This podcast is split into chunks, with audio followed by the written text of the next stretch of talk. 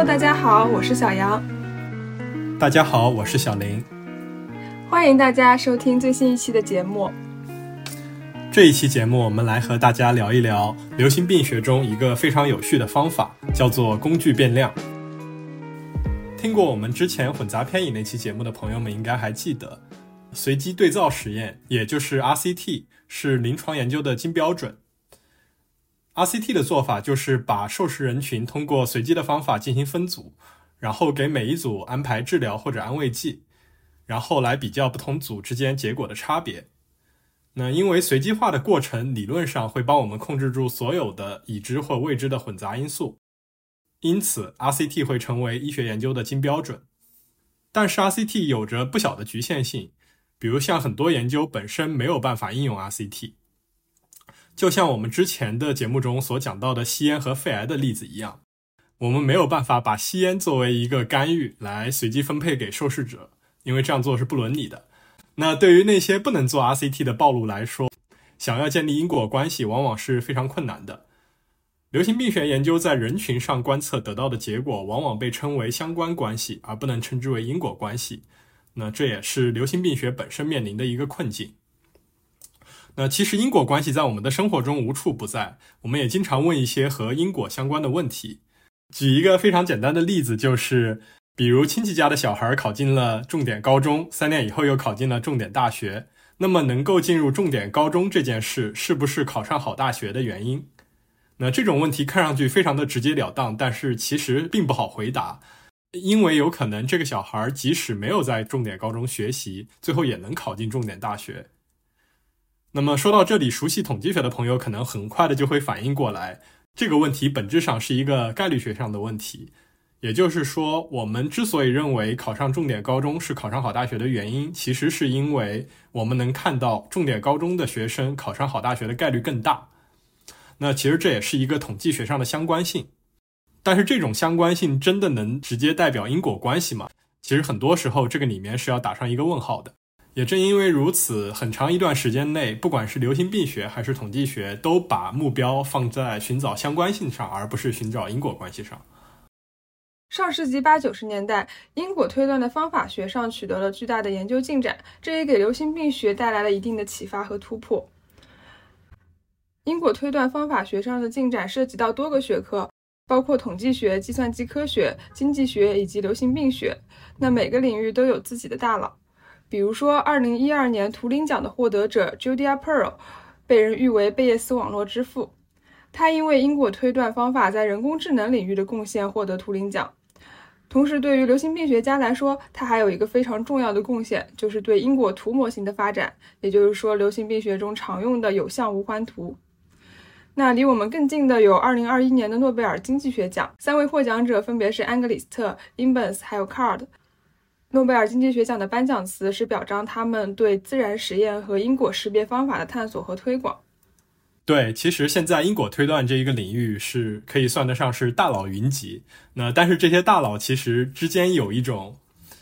文人相亲式的不对付，也就是他们之间会相互嫌弃对方的理论。比如像之前说的那个图灵奖获得者 Pearl，他就非常不喜欢 Angrist 和 Imbens 的理论，因为他觉得他们两个人的理论违背了因果推断的基本假设。那同时 Pearl 自己的那个图模型的话，也是被别的大佬嫌弃。这里面的八卦和小故事，我们在这里就不细说了。有兴趣的听众朋友们可以自己去网上搜搜看。那当然，在今天的话，有很多专家和学者也致力于继续发展因果推断的方法。那有很多人也是希望能够把各个大佬、各个领域的方法统一起来，总结成一个统一的因果推断的方法学。那么我们今天要讲的内容，其实是因果推断诸多方法中的一个，叫做工具变量法。工具变量法其实历史非常久远，最早可以追溯到上世纪二三十年代。在一九二八年，当时有一位经济学家叫菲利普莱特，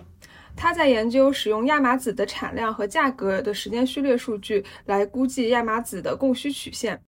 在做这项研究的过程中，他提出了两种变量。一种变量呢，只影响需求条件而不影响价格，比如说就是替代品的价格。另一种变量呢，它只影响商品的价格，而不直接影响需求，比如说商品的产量。这两种变量其实就是工具变量的雏形。但是呢，在随后的二十年里，几乎没有人继续去研究工具变量，直到上个世纪五十年代，才重新有人继续开始发展这种方法，随后被逐渐应用到了计量经济学的研究中。那在流行病学和统计学中，因果推断通常面临着潜在混杂的问题，也就是说，其他的因素可能同时会影响我们所研究的因和果，使得关系变得复杂难以确定。工具变量就是一种来处理这种混杂问题的方法，它通过引入额外的一个变量，也就是工具变量本身，来帮助确定原因与结果之间的因果关系。那这个工具变量它必须要满足两个条件，第一个是工具变量必须与我们感兴趣的原因相关。第二个条件是工具变量不能与其他的干扰因素相关，也就是它不与结果的其他潜在原因有关。那通过将工具变量引入到因果模型中，研究人员可以隔离其他可能影响的因素，从而更准确地估计原因与结果之间的因果效应。这使得因果推断更具有可信度和精确性。刚刚说的这些比较偏向于方法学，大家可能听得云里雾里。接下来呢，我们会通过几个实例来进一步的给大家介绍工具变量法如何赋能我们的经济学和其他各个领域的研究。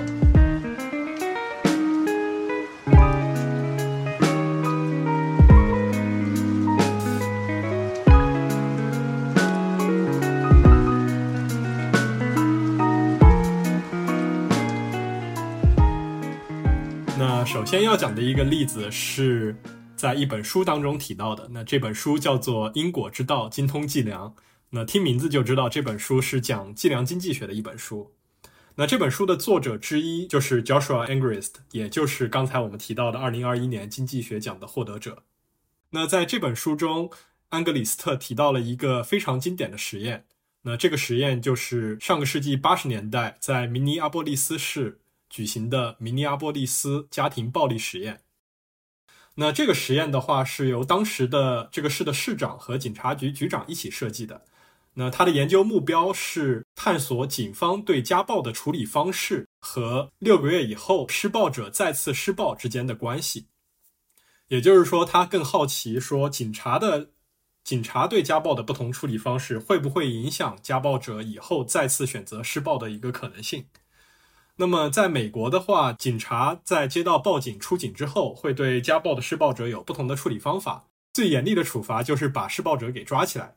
当然也有其他一些温和的处理方法，比如像把施暴者和被施暴者隔离，或者说对施暴者进行批评教育等等。那如果想要比较不同的处理方法对结果的影响，我们是不能直接简单的比较这些处理方法的，因为警察选择处理方法的时候会受到各种各样的因素的影响。那比方说，警方很有可能对有暴力倾向的人实施更严厉的处罚，那这些暴力倾向更高的人再犯的概率也更大。这个实验是这样设计的：那他首先招募了一批自愿参与实验的警察，那这些警察需要根据每次出警时随机拿到的出警报告的颜色来决定对家暴者的处理方法，就要么是直接逮捕，或者是更温和的处理方法。通过这样的一个随机分组的方式，他们就可以来比较直接逮捕的那一组和选择温和的处理方式的这一组，他们之间结果的一个差异。那听完这个实验设计，我感觉它听上去就是一个随机对照实验呀，因为出警报告的颜色是随机分配的，也就是说，我们把这两组警警察随机分配到了直接逮捕组和温和处理组。那确实是这样的。这个实验设计的本身和 RCT 确实非常的相似。那其实它和 RCT 的主要区别就是在于估计效应的一个方法。我们知道随机对照实验的分析方法一般采用意向治疗原则，也就是 ITT。那什么是 ITT 呢？就是说，我们在做临床实验的时候，出于道德的考虑，一般不会强制的让病人接受随机分配的治疗方案，而是采用建议的方式，允许病人的拒绝。如果我们在分析的时候只按照随机分配的配组来进行分析，而不管他们到底是不是真的接受了治疗方案，那就是 intention to treat 分析方法。那实际上，由于很多病人。在实验中，并不一定会完全依照随机分配的治疗方案。那 ITT 通常会导致干预结果的一个降低，也就是说，ITT 的分析是会稀释这个治疗的效应的。那其实这个实验在最初发表的时候，也确实是按照 RCT 分析的 ITT 的原则进行实验的分析，并报告了结果。那也是因为在实际操作中，警察很有可能因为各种原因，并没有按照颜色来选择出警方式。那比如像某个警察，他随机抽到了温和的处理方式，但是那个施暴者企图袭击警察。那在这种情况下，即使他抽到了温和的处理方式，警察也依然会把他给抓起来。那当时实验报告的 ITT 分析结果是零点一一四，也就是说和温和的处理方式相比，直接逮捕可以把六个月以内再次施暴的概率降低百分之十一。那这其实是一个非常显著显著的差距。但是呢，在二零零二年的时候，这本书的作者也就是安格里斯特把这个案例又翻了出来。那他认为这个案例中使用 ITT 方案进行估计的效应值太过保守了，于是他又用。工具变量的方法重新进行效应值的估算。那这边就简单的说一下它的一个估计的方法。首先，它采用报告的颜色作为工具变量，算出工具变量对于结果的一个影响的效应值。那其实这就是 ITT 的估计值，在这边报告的颜色就是那个随机化的变量。那然后它再算出工具变量对于目标暴露的效应值。也就是说，报告的颜色对于警方最终出警方式选择的一个影响的大小。那假如说所有的警察都完全按照拿到报告的颜色来出警，那么这个效应值就应该等于一。那但是实际中警察并不会完全按照随机分配的方式进行处理，那这个效应值也就是小于一的。那得到了这两个效应值之后，那把这两个值相除，就可以得到工具变量的一个估计值。那在这里，经济学上给了这个估计值一个名字，叫做局部平均处理效应。安格里斯特给出的用工具变量法估计的局部平均处理效应的估计值为零点一四五，也就是说，直接逮捕可以把施暴者再犯率降低到降低百分之十四点五。那这个概率其实要比刚才的 ITT 估计值更大。这个实验其实。影响非常深远，它对美国警方的执法产生了非常大的影响。那就是从此以后，警方都倾向于对于家暴的施暴者采取比较严厉的一个处理方法。那但是当然了，这个比较有意思的就是在这本书里面，他引入这个例子的时候，讲了一个美国非常有非常有名的案件，叫做辛普森杀妻案。那也就是学法律的同学可能会比较熟悉，因为当时是世纪审判。那辛普森案其实发生在这个实验的十年之后。那作者在书中也是说到，说这个具有开创性的实验并没有能够拯救辛普森前妻和前妻的情人的性命。那社会的变迁往往是很慢的。当然，他也问了一个问题，就是说，是不是因为原本的这个研究报告只报到了 ITT 一项处理的估计值？而 ITT 的这个估计值实际上是偏保守的。那么，如果研究者在一开始就采用了因果变量的方法，那会不会让这个实验更具有影响力，来改变历史呢？那当然，历史没有如果，那这些事情我们也是永远没有办法知道的。那说一句题外话，就是设计出这个开创性实验的明尼阿波利斯警察局，在二零二零年的时候，因为跪杀了黑人弗洛伊德而臭名昭著，并且引发了美国新一轮的社会运动。来争取种族之间的平等。嗯，对，呃，social justice，也就是社会公平，也是我们公共卫生的一个重要的组成部分。那说回刚刚这个实验，这个实验虽然是出现在一本计量经济学的书里，但是呢，放在流行病学的教程里也一点都不违和，因为 violence，也就是暴力，也是社会流行病学研究的一个重要话题。虽然经济学属于社会科学，流行病学属于自然科学，但是因为流行病学研究的对象是人群，也就会和同样关心人群和社会的经济学产生一定的共鸣。那从方法学的角度来说，虽然随机对照实验一直以来都是医学实验的金标准，但是这并不代表随机对照实验就是完美的。那我们刚刚讲到，RCT 中随机分组本身就可以视为工具变量。但是在实际分析中，RCT 的主流方法是 ITT，它并不会往下继续迈一步去应用工具变量去估计效应值。对我们当时上课的时候，我们讲因果推断的老师其实吐槽过这一点。大部分的随机对照研究只会报告一个 ITT 的效应估计值，并不会去使用工具变量法去获得一个更确切的一个估计值。但是其实这也无可厚非，因为我们之前讲过，说 ITT 得到的效应估计值往往会更加保守，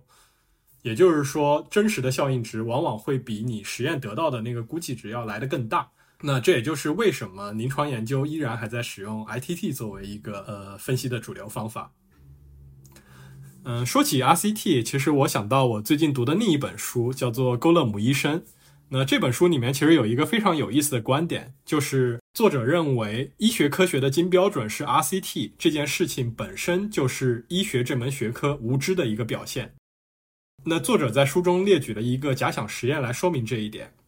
假如有一个疾病叫做未分化肢体骨折，也就是说你四肢中随机断了一个，但是医生的水平很菜，并不知道到底断的是哪一个。那这时候有一个医生提出了一个治疗的方案，这个治疗的方案叫做给右腿打石膏，然后并且为了证明这个治疗方案是有效的，这个医生做了一个 RCT，把骨折病人随机分成对照组和治疗组，那治疗组就给所有人右腿都打上石膏。那么结果发现，对照组的病人病情都没有好转，而治疗组的病人，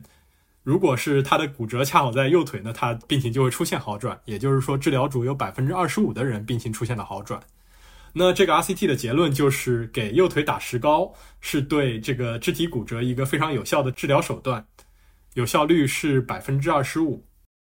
那这个例子看上去非常的蠢，但是它反映出了一个事实，就是如果我们对人体有更好的了解，那医学上用的随机对照实验是非常笨拙的。那当然，在我们的医学还不够高度发达的时候，那随机对照实验依然有它的存在意义。但是如果将来有一天我们能够了解人体的每一个细节，那这个时候我们也就可以针对病人的具体情况做出更加详细的个性化的治疗。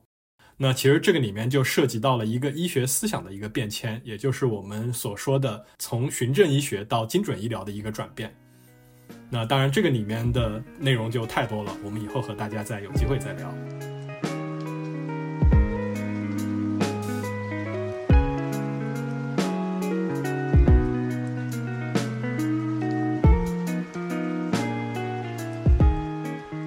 那让我们说回工具变量。前面讲的明尼阿波利斯家暴实验是在一个随机实验的基础上运用工具变量的例子进行分析，但是呢，工具变量的价值其实更多的体现在观察性实验中。如果我们能找到一个好的工具变量，那将对观察性实验的结论起到很好的强化作用。那接下来，让我们再来看《精通计量》这本书中提到的另一个例子：后代子女数量是否会影响后代子女素质的例子。这个研究话题其实是人口学中一个非常经典的问题，就是是否需要限制人口增长的一个速度。那比如像我们国家在之前的很长一段时间内都是坚持的计划生育的国策，那直到近年来才有所放开。那其他的国家也是，每个国家有各个国家的国情，也有着各自的一个人口政策。那其实这个问题的历史也非常的悠久。那最早是一个人口学家叫做马尔萨斯提出的人口人口论。当然，马尔萨斯的理论的话，也是因为有很多的漏洞，所以说饱受批判。那么，对于我们国家产生比较深远影响的，就是马寅初的一个理论。那其实大部分的发展中国家都认为，高出生率是造成长期贫困的一个主要因素。这其中的原因，就是因为我们如果去观察，就会发现，一个国家的平均家庭规模和教育水平之间存在着负相关的关系。也就是说，家庭的规模越大，那这个平均的教育水平就会越低。那当然，本身这件事情是一个生态学的证据，就是不太好推广到个体的家庭。那么从微观角度上来考虑，我们就需要思考说，一个家庭后代的子女数量会不会影响这个家庭后代子女的一个素质？那么为了探索这个问题，首先这个书中的话，安格里斯特描述了一个理想试验。就是在这个理想实验中，我们的样本只包括那些只有一个孩子的家庭。那么，我们再去随机的给这些家庭中的一部分去赋予第二个孩子。过二十年之后，我们再去比较有第二个孩子的家庭里面老大的教育水平和那些独生子女家庭的教育水平的一个差异。那当然，这是一个理想化的一个随机实验。那那么实际上生孩子这个过程，那当然不是随机的，因为它是生不生孩子是由父母决定的，而且这个里面的影响因素会比较多。那比方说大家庭的女性往往受教育程度更低，那这些女性也倾向于让孩子接受更低的教育水平。那我们会发现母亲的教育水平这个因素就成为了一个混杂变量。那这个时候，为了来探索家庭规模和后代教育水平之间的关系。我们就需要寻找一个能够尽可能模拟理想实验中家庭规模变化的一个因素，那也就是说，我们需要找一个工具变量。那作者在这里找了两个工具变量，第一个工具变量叫做第二胎是双胞胎。那因为他的这个实验的背景的话是在以色列进行的，那以色列也是一个西方国家，那大部分家庭其实都不是独生子女，那有的家庭倾向于要三个或者更多的孩子。那也有部分家庭认为两个孩子就足够了。那如果第二胎是双胞胎的话，那些本来只想要两个孩子的家庭的话，他的家庭规模就被迫的提升了。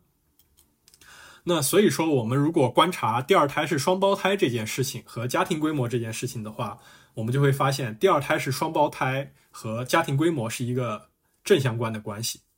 然后我们再去分析第二胎是双胞胎和。家庭里面第一胎的教育水平之间的关系，我们就可以得到说家庭的规模和这个家庭里面第一个孩子的教育水平之间有没有因果关系。那么最后这个实验分析出的结果就是发现说，呃，第二胎是双胞胎对第一胎的教育水平没有影响。那这个结论也就不支持子女越多，子女的教育水平越低的一个假设。那当然，这个工具变量存在一个小小的问题。诞下双胞胎这件事情其实并不是一个完全随机的机制。那比如像大龄产妇产下双生子的概率会更大，那有特定的族裔也更容易生育多胞胎。那这些因素依然有可能构成工具变量和结局之间的一个混杂因素。那于是为了进一步证明他们的结论，那这个作者就找了第二个工具变量。这个工具变量叫做前两胎的性别是否一样。那因为在西方家庭中，大部分的家庭更倾向于同时拥有不同性别的孩子，也就是说，他们更希望儿女双全。那么，如果前两胎的性别一样，那这时候父母选择要第三个孩子的可能性就会更大。也就是说，如果前两胎的性别一样，那这个家庭的规模更大的可能性也就更高。那使用这个工具变量，他们发现说前两胎性别一不一样和第一胎的教育水平之间也是没有关系的。那也就又进一步证明了说，呃，家庭的规模和子女的教育水平其实是没有太大的关系的。那虽然说这两个工具变量的实验设计的非常的精妙，但是我们其实如果看它的结果的话，我们会要。思考一下，说这个实验的外部真实性到底好不好？也就是说，它是在以色列做的，我们能不能把这个实验结论直接外推到中国呢？其实我觉得可能是这边也是要打一个问号的。那应该是有一定问题的，因为中国的文化背景和社会结构和以色列都是有较大的差距的。对，那我们都知道，在中国来说，家庭的观念和西方世界还是有很大的区别的。那接下来我们要分享的这一个案例，就正好体现了中国的家庭和社会的性别观念吧。这一个研究是国内二零二一年做的，也是计量经济学的一个研究案例。呃，这篇文章的名字叫做《高管后代性别与民营企业资本配置效率》。那这个实验的研究对象是国内 A 股上市的公司高管。啊，研究者通过网络还有一些数据库搜索了其后代的信息。啊，最终得到了有信息的是五百一十一家民营上市公司的样本和两千六百二十六个观察值。这个信息就包括了高管以及他们的后代的性别。哦，那这项研究呢，他发现与没有女儿的高管相比，养育女儿的高管所在的民营企业的资本配置效率会更高。养育女儿可以改善高管的工作态度，使其在决策风格上更为稳健。其所在的企业呢，也更能够发挥女性高管在公司治理中的优势，从而提升民营企业的资本配置效率。但是这一项研究其实有一个非常大的 bug，bug 在哪里呢？就是在全部的样本中，高管只有女儿的企业为一百四十四家，占样本总数的百分之二十八；高管只有儿子的企业为二百七十九家，占样本总数的百分之五十五。那剩下的是就是儿女双全的高管。那其实我们可以看到，这里有个非常明显的对比，就是只有女儿的占百分之二十八，只有儿子的占百分之五十五，这里的差距几乎是一个翻倍的差距。那这里其实原因也很明显，因为在中国几千年的农业文明沉淀出了重男轻女的一个性别文化，同时由于技术的发展，像现在的 B 超啊，包括人工终止妊娠的手段，也为性别选择提供了可能。那么，为了消除这个样本本身存在的偏移，在这项研究中，作者选取了高管出生地的新生人口性别比作为工具变量。那在之前的很多研究中，都认为出生人口性别比可以很好的反映一个地区重男轻女程度的差异。那这里的一个假设就是在重男轻女程度更高的地区，高管养育女儿的概率更低。那出生人口性别比这一个变量作为工具变量。它可能影响高管的后代性别，但是上市公司的决策行为不会直接影响出生人口性别比。同时呢，出生人口性别比本身也不会直接影响上市公司的决策行为，因此是一个合适的工具变量。那此外，考虑到出生人口性别比可能会通过女性高管的比例等途径去影响企业的资本配置，也可能受到地区层面遗漏变量的影响。所以在工具变量的回归检验中，作者加入了女性高管的比例作为一个控制变量，同时呢控制了地区的固定效应。那最后的研究结果发现，出生地的人口性别比越高，董事长后代性别包含的女性的概率越低。这一结果呢也是基本符合之前的假设的。那再加一段题外话，就是西方学者也有研究发现，与养育儿子相比，养育女儿能够改进父母的性别观念，使其更能够与女性共情，而且这种观念会在其参与社会生产活动的过程中得以体现。那在公司治理领域同样存在女儿效应。以往的研究表明，养育女儿能够提升高管的性别平等认知，增强其同情心和利他性的偏好，抑制其激进的投资风格。也就是说，养育女儿的 CEO 所在的企业，他的投资行为一般不会过于激进，而且女性高管的比重更高，社会责任的表现也会更好。那么这个例子是一个非常有意思的计量经济学的例子。那我们通过前面几个例子就可以发现，一个好的工具变量可以非常有效地规避混杂因素对于实验的干扰，让实验中所发现的因果关系更加的可靠。那所以说，选择工具变量这件事情本身是一件非常需要智慧的事。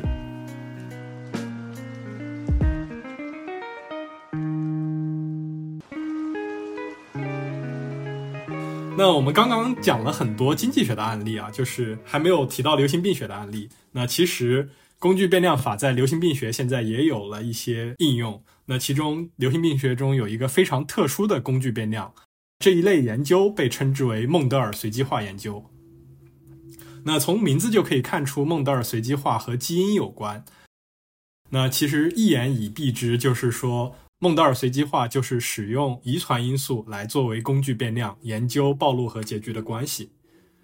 那从人群的角度来看，一个人所携带的基因可以看成是随机的。那这也是孟德尔自由组合定律的一个结果。这也就是为什么这一类方法被称之为孟德尔随机化。那如果一个基因它和我们所研究的暴露因素密切相关，并且它只通过我们的暴露因素来影响结局，那这个遗传因素就可以作为工具变量来帮助我们判断暴露和结局之间的因果关系。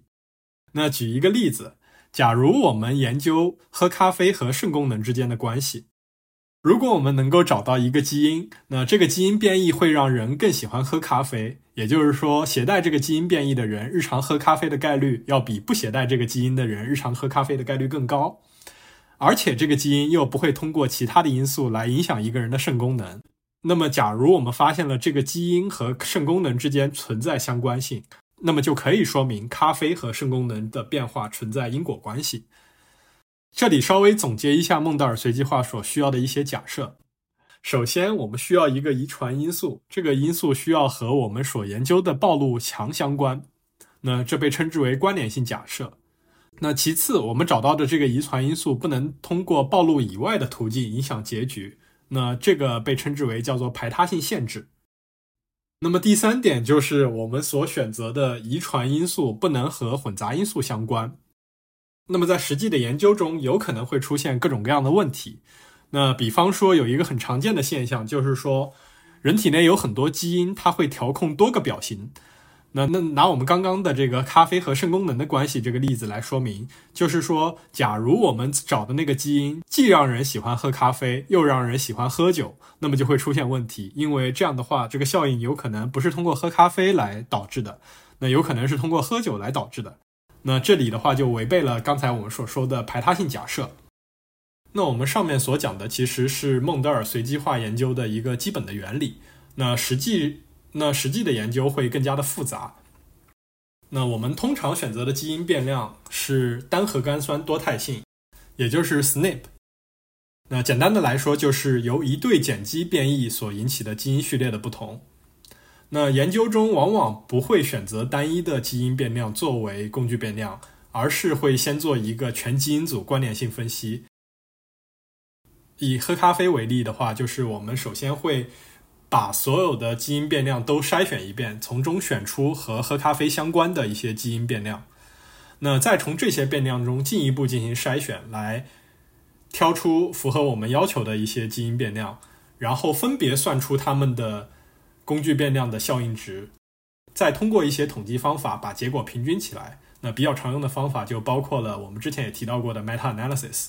也就是荟萃分析。那这也就是工具变量法在流行病学中的一个特殊的应用，近年来也是越来越火，因为它可以帮我们研究一些，呃，混杂因素比较难以控制的一些暴露。就比如像这个喝咖啡的案例，那我们知道，我们上一期节目讲喝咖啡的时候也提到过，像这种与饮食相关的研究的话，一般都会比较难做，因为这里面饮食习惯影响因素会非常多，而且饮食习惯有的时候会很难衡量。那孟德尔随机化方法的提出，也就帮我们找到了一条新的可以去探索之前经典流行病学比较难以研究的一些话题。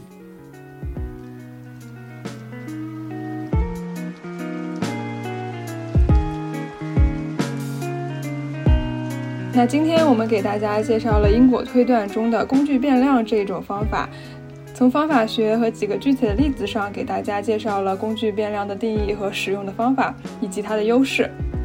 希望这一期节目可以给大家带来一些思考和收获。也正如我们在开场的时候所说，那因果推断的方法其实涉及到多个学科领域的交叉。